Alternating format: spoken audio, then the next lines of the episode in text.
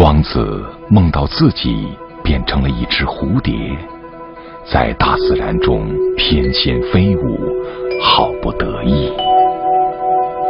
醒来后，竟不知是人做梦化成了蝴蝶，还是蝴蝶在梦中变作了庄子。人蝶不分，梦觉难辨。昆曲的精髓便在这似梦如幻之间。在昆曲大发展的早期，最有名的几出剧目都与梦有着密切的关系。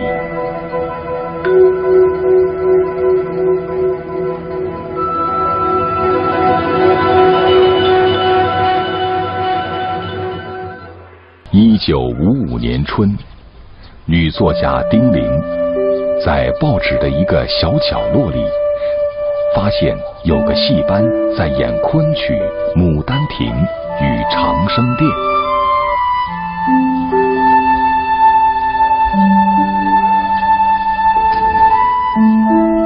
在当时，昆曲是一个已经濒临绝迹的剧种。对于丁玲来说，在西湖之畔还能欣赏到原汁原味的古典戏剧，的确，恍若时光倒流，前世今生。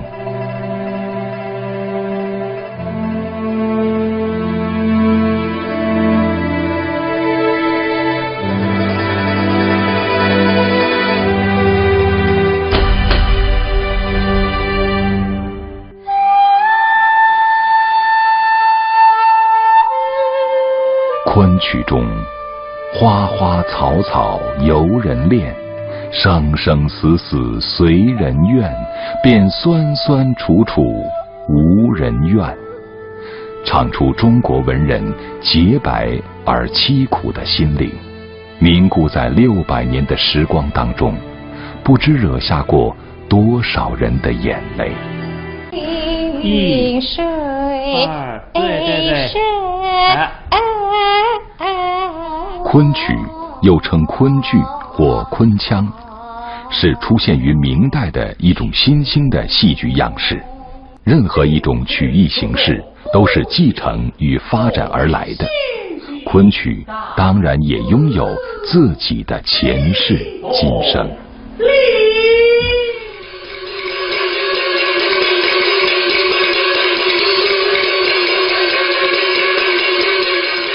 公元一二三四年的夏天，南宋联合蒙古大军，攻克了金国最后的首都蔡州，灭亡了曾经显赫一时的金王朝。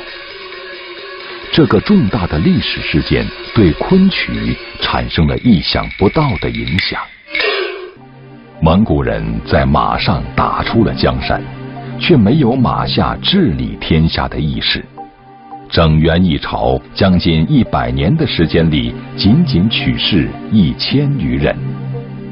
不被统治者任用的文人，便在戏曲中寻找直白宣泄和自我定位的方式。自称杂剧班头、梨园领袖的元曲作家关汉卿这样自嘲：“我玩的是梁园乐，饮的是东京酒，赏的是洛阳花。”攀的是章台柳，表面上玩世不恭的风流浪子，消磨的却是英雄的岁月，壮士的豪情。在这种文人无用的背景下，大批知识分子便在填曲中寻找心灵的慰藉。金元杂剧、北曲。渐渐的兴盛起来，而此时在中国的南方，大批失意的官宦巨商、落魄文人齐聚临安。然而，南宋小朝廷羸弱已久，整日活在蒙古大军南下的阴影之中，除了游戏人生，还必须学习人生的游戏。于是，产生于永嘉地区的村坊小戏，和浙东民间曲调得到蓬勃发展的肥沃土壤，伴奏、歌唱与表演合为一体，有着奇妙的旋律变化，成为与北曲两分天下的另一种曲艺形式——南戏。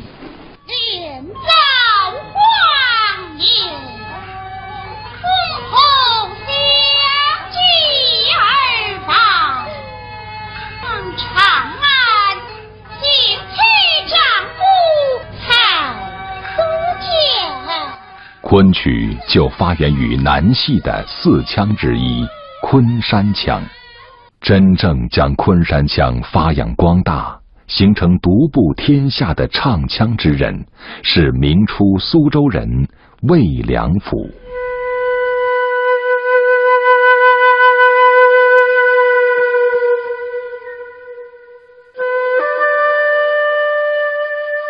魏良辅年轻的时候学习北曲。未获成功，于是专心攻习南曲。一天，魏良辅在偶然之中听到一个年轻人操着弦索唱了几句北曲，声腔跌宕起伏，穿云裂石。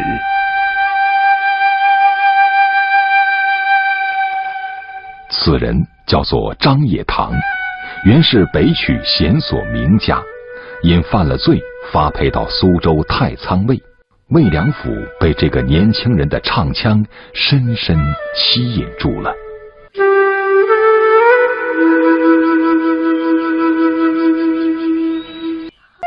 书中记载，魏张二人共同研究曲律，浑然忘我，不知不觉过了三日三夜，从此成为莫逆之交。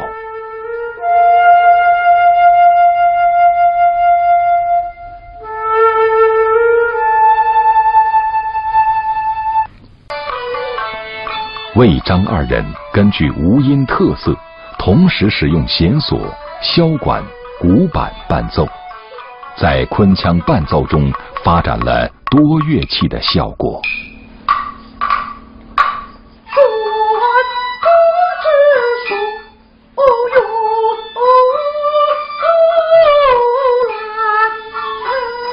在整整十年的时间里，魏良辅潜心研究五声音律。渐渐整合出一种不同以往的新腔，因为唱法细腻、舒徐委婉，而被称为水墨腔。在魏良辅的手中，昆曲逐渐完善为美轮美奂的艺术形式，他也被后世尊称为昆腔的鼻祖。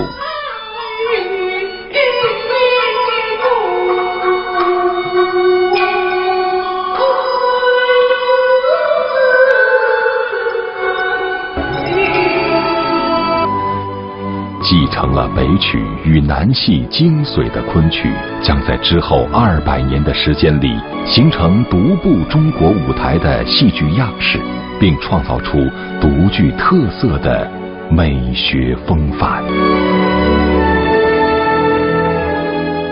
曲中的角色根据人物的性别与性格分成不同的行当，行当在昆曲中被人们称之为家门。主要有生、旦、净、丑四大角色。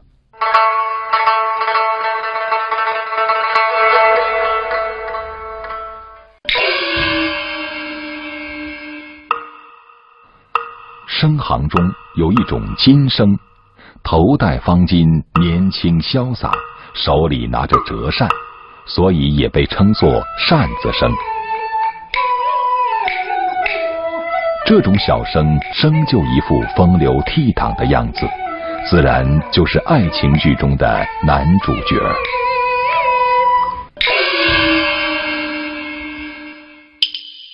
旦行是昆曲中一切女性的总称，也细分为老旦、正旦、坐旦等等。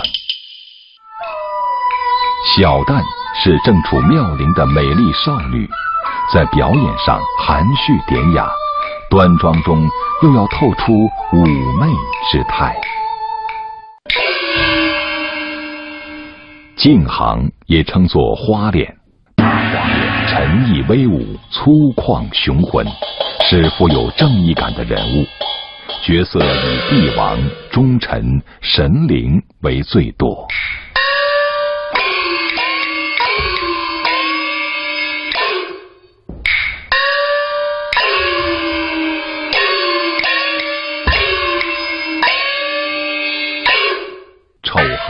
就是小丑，是幽默滑稽的一类人物。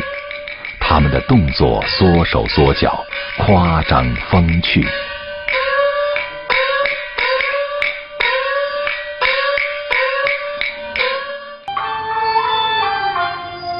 昆曲的行当不仅提炼了戏剧人物的类型，还各自具备相应的程式化表演。歌舞结合、虚实相生的表演程式，反而使演出如行云流水、一无拘束。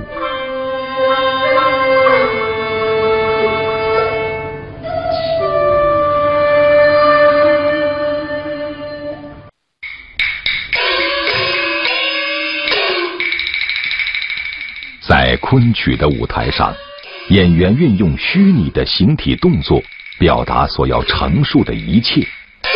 马鞭指向斜上方，就代表高山；向下斜指，又代表流水。演员走一段烫马的表演，便是人行千里路，马过万重山的情景。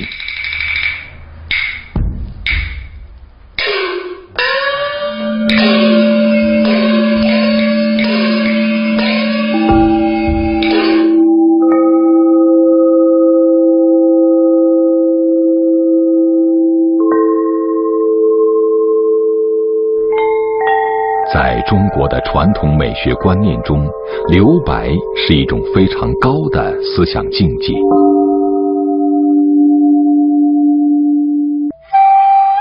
无论是金戈铁马的沙场，还是原驰蜡象的雪国，亦或乱红飞过的墙头，曲径通幽的竹林。这些极难以舞台布景表现出来的时空，都能通过演员优美的舞姿、动人的神情表现出来，用象征将观众带入一种诗意的真实之中。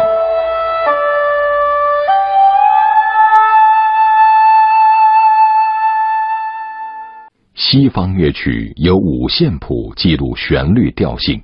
昆曲也有自己独特的记谱方式——宫扯谱。宫扯谱就是乐谱，是以汉字作为音乐符号，标注在曲字旁边的记谱方式。宫谱的符号赏、扯、宫、繁、六、五、乙，就相当于都到西的一个完整音阶。今天我们依照这样的曲谱，就能演奏出几百年前的旋律。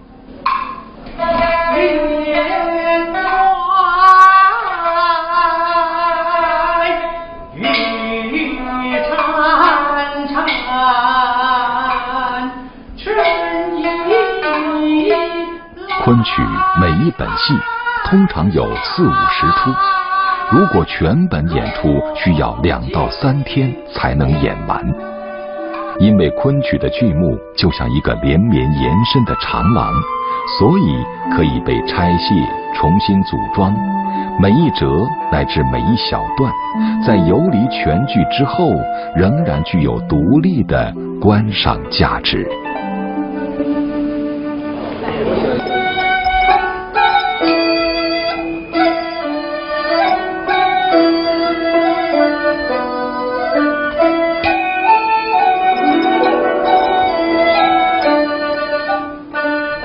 种既松散又具备弹性的结构，与西方戏剧的严谨结构截然不同，体现了东方美学潇洒无羁的独特神韵，也是中国戏曲有趣的生命。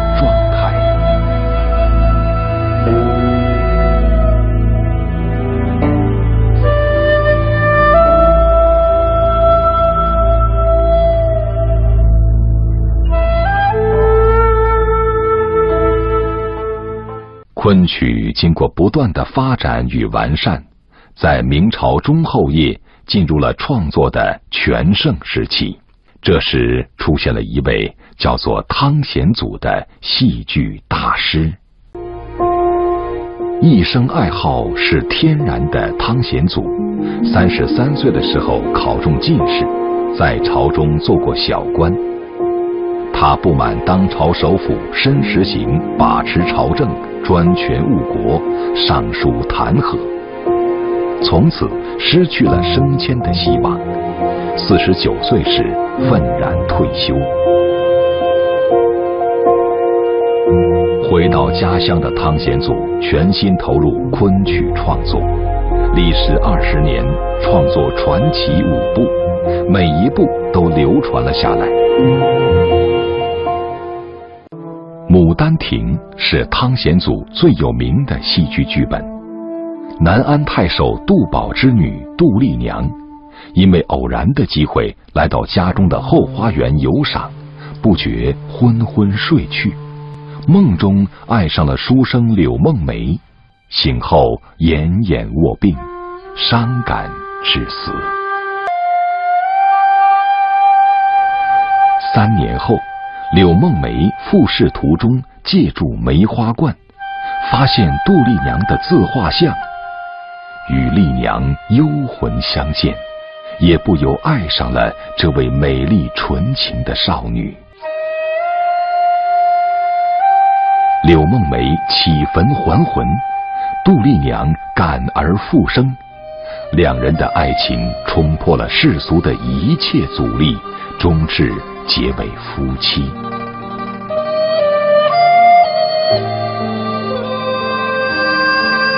在《牡丹亭》的题词中，汤显祖这样感怀自己的故事：有谁知道情是因什么而产生的呢？竟会让人一往情深。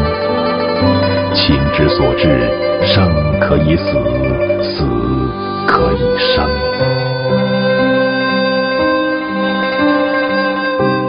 公元一六六八年，清圣祖康熙七年，浙江钱塘的儒生洪升进入国子监当了太学生。但是洪升秉性疏狂，恃才傲物，始终没有得到任何官职。在这种情况下，他转而将精力投入到戏曲创作之中。新编历史剧《长生殿》。讲述的是唐玄宗李隆基与杨贵妃的爱情故事。当皇帝与死去的贵妃阴阳两隔之际，他们才幡然领悟到俗世的虚伪，彼此真挚的爱情终于得到升华。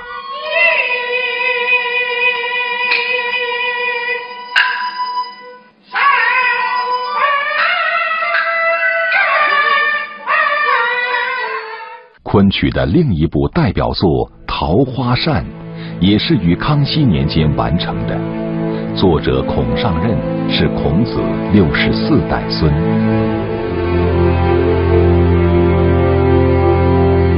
桃花扇》以秦淮名妓李香君与名士侯方域的爱情故事为主线，描述了已经消逝的南明小王朝的衰亡史。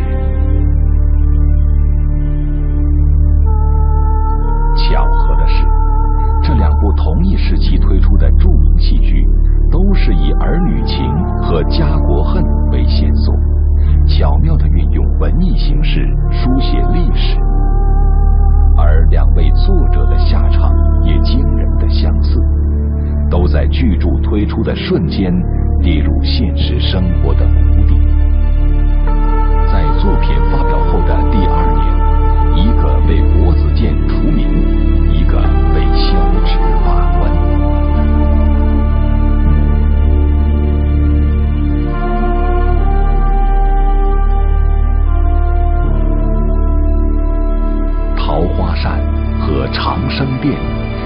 曲折地表达出清醒的历史政治意识和人文精神，从而主宰三百多年戏剧舞台，成为清代昆曲著作里难以逾越的高峰。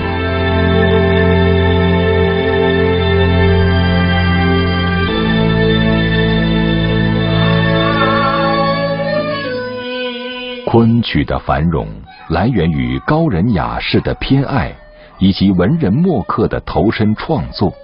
但是曲高和寡的精英文化却难以抵抗商业发展的潮流。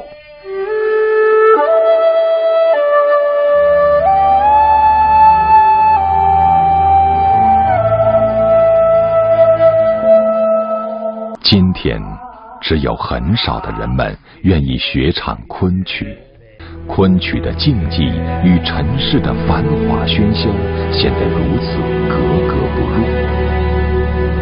在如今的年代里，还有谁能体味到杜丽娘的百转千回？又有谁仍愿为爱而不顾死生？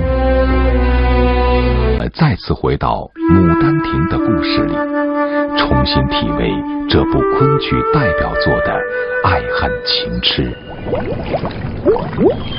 杜丽娘是一个深受封建礼教摧残的天真少女。当她第一次走进家中的后花园时，她被眼前美丽的景色惊呆了。满园春色之下。杜丽娘感受到前所未有的悲哀。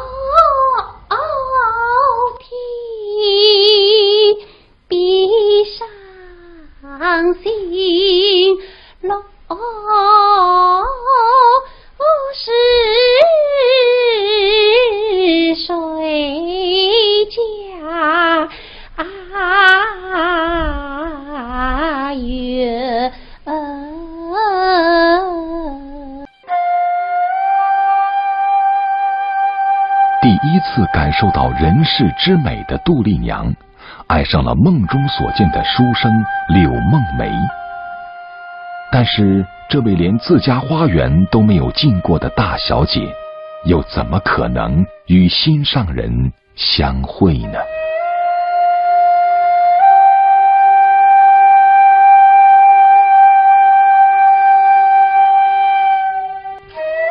不到爱情的杜丽娘，因相思。死去了，从此与同样相思自己的柳梦梅，人鬼殊途。